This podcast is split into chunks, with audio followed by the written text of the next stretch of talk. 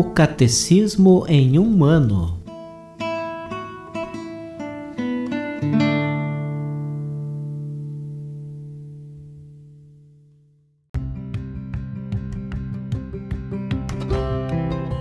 Olá, eu sou Luiz Felipe, seminarista da Diocese de Ponta Grossa, Paraná.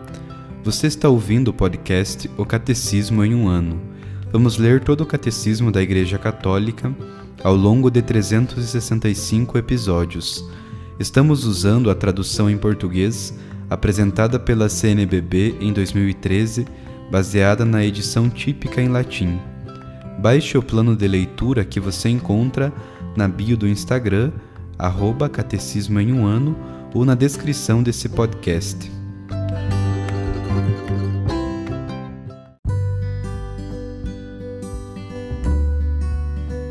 Hoje é o dia 199 do nosso podcast, O Catecismo em um Ano. Nós vamos ler do número 1554 ao número 1561.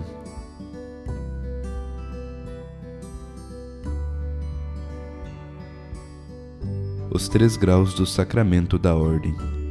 O ministério eclesiástico divinamente instituído é exercido em diversas ordens pelos que desde a antiguidade são chamados de bispos, presbíteros e diáconos.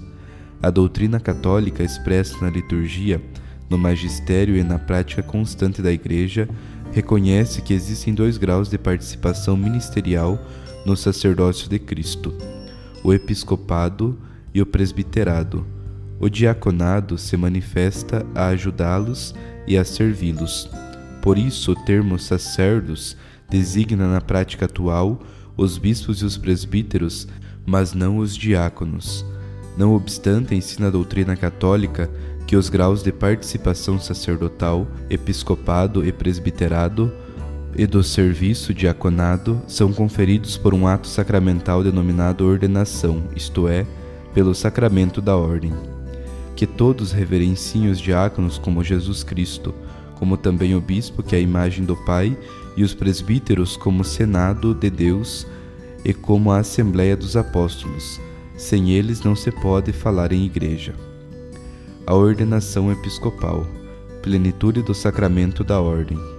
Entre aqueles vários ministérios que desde os primeiros tempos são exercidos na igreja, conforme atesta a tradição, o lugar principal é ocupado pelo munus daqueles que, constituídos no episcopado, conservam a semente apostólica por uma sucessão que vem ininterrupta desde o começo. Para desempenhar sua missão, os apóstolos foram enriquecidos por Cristo com especial efusão do Espírito Santo que desceu sobre eles. Eles mesmos transmitiram a seus colaboradores, mediante a imposição das mãos, este dom espiritual que chegou até nós pela sagração episcopal. O Concílio Vaticano II ensina, pois, que pela sagração episcopal se confere a plenitude do sacramento da ordem, que tanto pelo costume litúrgico da Igreja, como pela voz dos santos padres, é chamada de sumo sacerdócio a realidade total, suma, do ministério sagrado. A sagração episcopal, juntamente com o munus de santificar, confere também os de ensinar e reger. De fato, mediante a imposição das mãos e as palavras da sagração, é concedida a graça do Espírito Santo e impresso o caráter sagrado, de tal modo que os bispos, de maneira eminente e visível, fazem as vezes do próprio Cristo mestre, pastor e pontífice, e agem em seu nome, in eius persona agant. Os bispos, portanto, pelo Espírito Santo que lhes foi dado, foram constituídos como verdadeiros e autênticos mestres da fé, pontífices e pastores. Alguém é constituído membro do corpo episcopal pela sagração sacramental e pela hierárquica comunhão com o chefe e os membros do colégio. O caráter e a natureza colegial da ordem episcopal manifestam-se, entre outras, na antiga prática da Igreja, que requer para a consagração de um novo bispo a participação de vários bispos para a legítima ordenação de um bispo, é hoje exigida uma especial intervenção do bispo de Roma em razão de sua qualidade de vínculo visível e supremo da comunhão das igrejas particulares na única igreja e garantia de sua liberdade. Cada bispo, vigário de Cristo, tem o encargo pastoral da igreja particular que lhe foi confiada. Ao mesmo tempo, no entanto, colegialmente, todos os seus irmãos no episcopado, ele deve ter solicitude por todas as igrejas.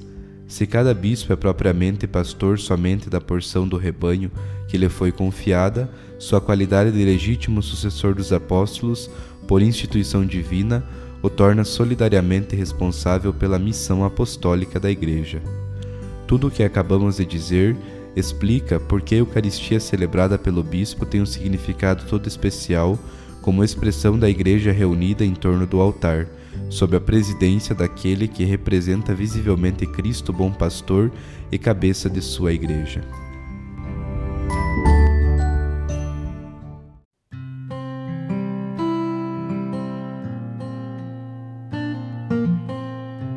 Discurso do Papa Francisco aos prelados nomeados durante o último ano.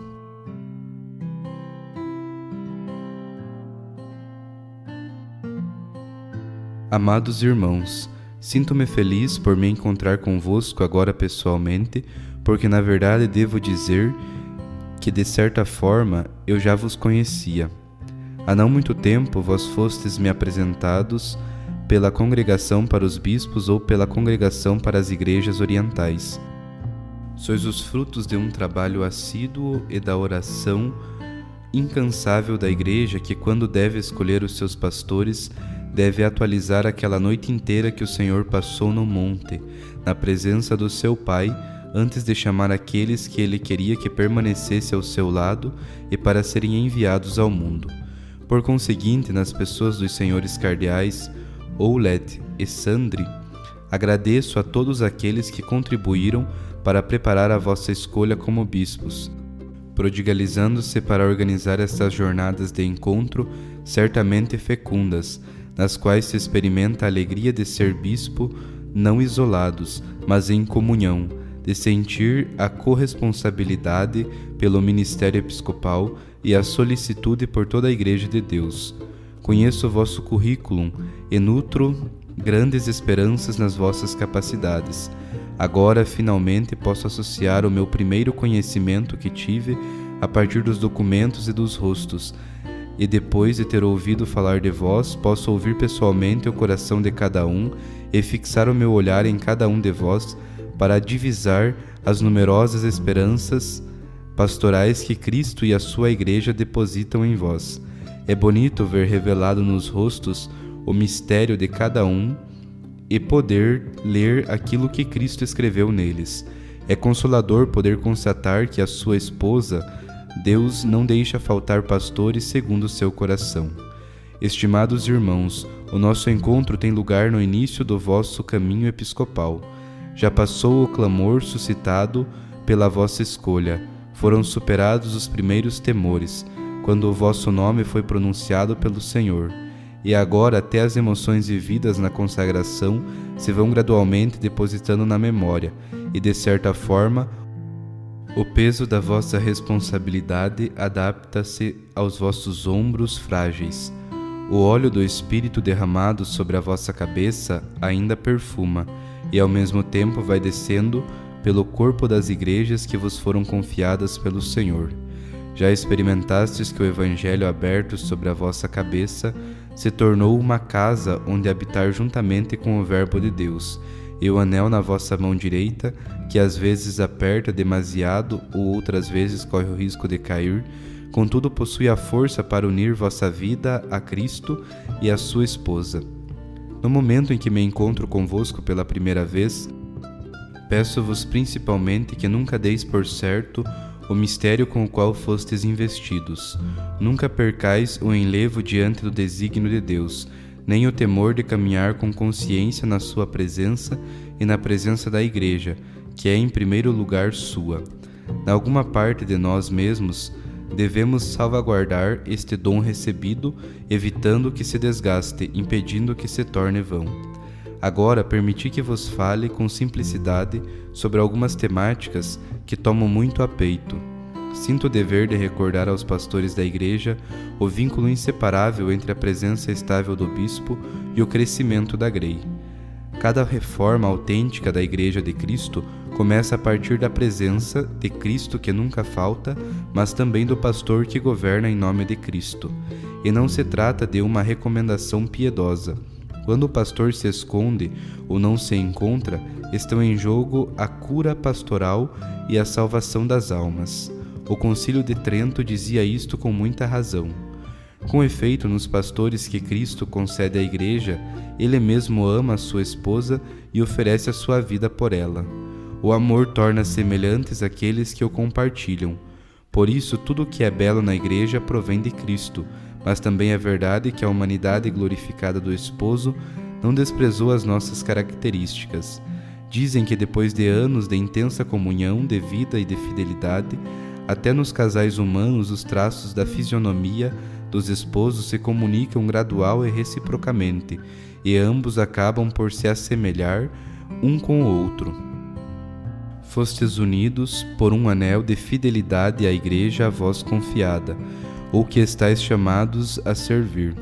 O amor pela esposa de Cristo permite que imprimais gradualmente traços de vós no seu semblante, e ao mesmo tempo que adquirais em vós os traços da sua fisionomia e para isso são necessárias intimidade, assiduidade, constância e paciência. Não são necessários bispos contentes na superfície, é preciso escavar em profundidade para encontrar o que o Espírito continua a inspirar a vossa esposa. Por favor, não sejais bispos a prazo, que têm necessidade de mudar sempre de direção, como remédios que perdem a capacidade de curar ou como aqueles alimentos insípidos que devem ser deitados fora porque já se tornaram inúteis. É importante não impedir a força purificadora que brota do íntimo do dom que vós recebestes. E isto defende-vos da tentação de ir e voltar sem uma meta, pois se não soubermos para que porto ir, nenhum vento te será favorável. Quanto a nós, já aprendemos para onde vamos. Vamos sempre para Jesus. Procuramos conhecer onde habita, porque a sua resposta dada aos primeiros nunca se esgota. Vinde ver. Para habitar plenamente nas vossas igrejas é necessário habitar sempre nele e não fugir por causa dele. Habitar na sua palavra, na sua Eucaristia e nas coisas do seu Pai, e sobretudo na sua cruz não ir de passagem, mas estar prolongadamente. Como inextinguível permanece acesa a lâmpada do tabernáculo das vossas majestosas catedrais ou capelas humildes, assim no vosso olhar sobre o rebanho não deixe de encontrar a chama do ressuscitado. Portanto, não bispos apagados ou pessimistas, que apoiados só em si mesmos e por conseguinte na obscuridade do mundo ou resignados à aparente derrota do bem, gritem em vão que o forte foi assaltado. A vocação não é ser guardas de uma massa falida, mas guardas da Evangelium Gaudium, e por conseguinte não podeis estar desprovidos da única riqueza que temos deveras para oferecer e que o mundo não pode dar-se a si mesmo, a alegria do amor de Deus.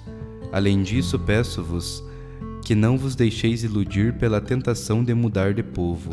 Amai o povo que Deus vos deu, também quando cometeram pecados graves, sem vos cansar de subir ao Senhor, para obter perdão e um novo início, até a custa de ver canceladas muitas vezes vossas falsas imagens do rosto divino ou as fantasias que alimentastes acerca do modo de suscitar a sua comunhão com Deus.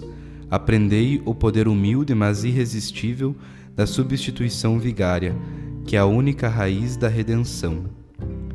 Também a missão que se tornou tão urgente nasce daquele ver onde o Senhor habita e permanecer com ele. Só quem encontra, permanece e habita, adquire o fascínio e a autoridade para conduzir o mundo a Cristo. Penso em tantas pessoas que devem ser conduzidas a Ele. Nos vossos sacerdotes, imprimes Há tantos que já não procuram onde ele mora, ou que habitam outras latitudes existenciais, alguns no submundo, outros esquecidos da paternidade episcopal ou talvez cansados de a procurar em vão. Vivem agora como se já não houvesse paz ou iludem-se que não precisam de paz. Exorto-vos a cultivar em vós pais e pastores, um tempo interior no qual se possa encontrar espaço para os vossos sacerdotes, recebê-los, acolhê-los, ouvi-los, guiá-los. Quero que sejais bispos encontráveis não pela quantidade dos meios de comunicação de que dispondes, mas pelo espaço interior que ofereceis para acolher as pessoas e as suas necessidades concretas, dando-lhes a totalidade e a amplitude do ensinamento da Igreja e não um catálogo de nostalgias. E o acolhimento seja dado a todos sem discriminação, oferecendo a firmeza da autoridade que faz crescer e a doçura da paternidade que gera. E por favor, não caiais na tentação de sacrificar a vossa liberdade, circuncidando-vos de cortes, grupos ou coros de consenso, porque nos lábios do bispo a igreja e o mundo têm o direito de encontrar sempre o evangelho que liberta. Depois, o povo de Deus que vos está confiado, quando, no momento da vossa consagração, o nome da vossa igreja foi proclamado, refletia-se o rosto daqueles que Deus estava a confiar. Este povo precisa da vossa paciência para o curar, para o fazer crescer. Sei bem quanto o nosso tempo se tornou deserto. Depois serve que se imite a paciência de Moisés para guiar o vosso povo, sem medo de morrer como foragidos, mas consumando até o fim a última energia, não para vós, mas para fazer entrar em Deus quantos guiais. Nada é mais importante do que introduzir as pessoas em Deus. Recomendo-vos, sobretudo, os jovens e os idosos. Os primeiros, porque são as nossas asas, e os segundos, porque são as nossas raízes. Asas e raízes, sem as quais não sabemos o que somos, nem sequer para onde devemos ir. No final do nosso encontro, permiti que o sucessor de Pedro olhe profundamente para a voz do alto do mistério que nos une de modo irrevogável. Hoje, vendo-vos nas vossas diversas fisionomias que refletem a riqueza inexaurível da Igreja difundida em toda a terra, o Bispo de Roma abraça a Católica. Não é necessário recordar as situações singulares e dramáticas dos nossos dias por conseguinte, como gostaria que ressoasse por meio de vós em cada igreja uma mensagem de encorajamento, voltando para as vossas casas, onde quer que sejam, levai, por favor, a saudação de afeto do Papa e garantia ao povo que está sempre no seu coração. Vejo em vós as sentinelas capazes de despertar as vossas igrejas, levantando-vos antes da alvorada ou no meio da noite para despertar a fé, a esperança e a caridade. Não dormiteis, nem vos conformeis com a lamentação nostálgica de um passado fecundo, mas já superado. Escavai ainda nas vossas nascentes, com a coragem de remover as incrustações que cobriam a beleza e o vigor dos vossos antepassados peregrinos e missionários que implantaram igrejas e criaram civilizações. Vejo em vós homens capazes de cultivar e fazer amadurecer os campos de Deus, nos quais as jovens sementeiras esperam mãos dispostas a regar diariamente para esperar colheitas abundantes. Por fim, vejo em vós pastores capazes de recompor a unidade, de tecer redes, de recozer, de superar a fragmentação, dialogar com respeito com as grandes tradições nas quais estáis imersos sem medo de vos perder e sem necessidade de defender as vossas fronteiras, porque a identidade da Igreja é definida pelo amor de Cristo que não conhece fronteiras. Mesmo conservando ciosamente a paixão pela verdade, não desperdiceis energias para vos contrapordes ou entrar em colisão, mas para construir e amar. Assim, sentinelas, homens capazes de cuidar dos campos de Deus, pastores que caminham diante, no meio e atrás do rebanho, despeço-me de vós, abraço-vos, desejando-vos fecundidade, paciência e muita oração. Obrigado.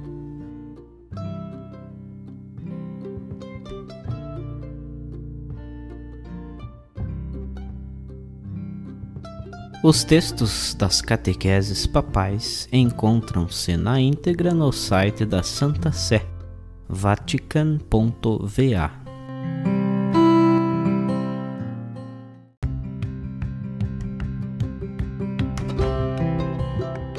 Você acaba de ouvir mais um episódio do podcast O Catecismo em um Ano.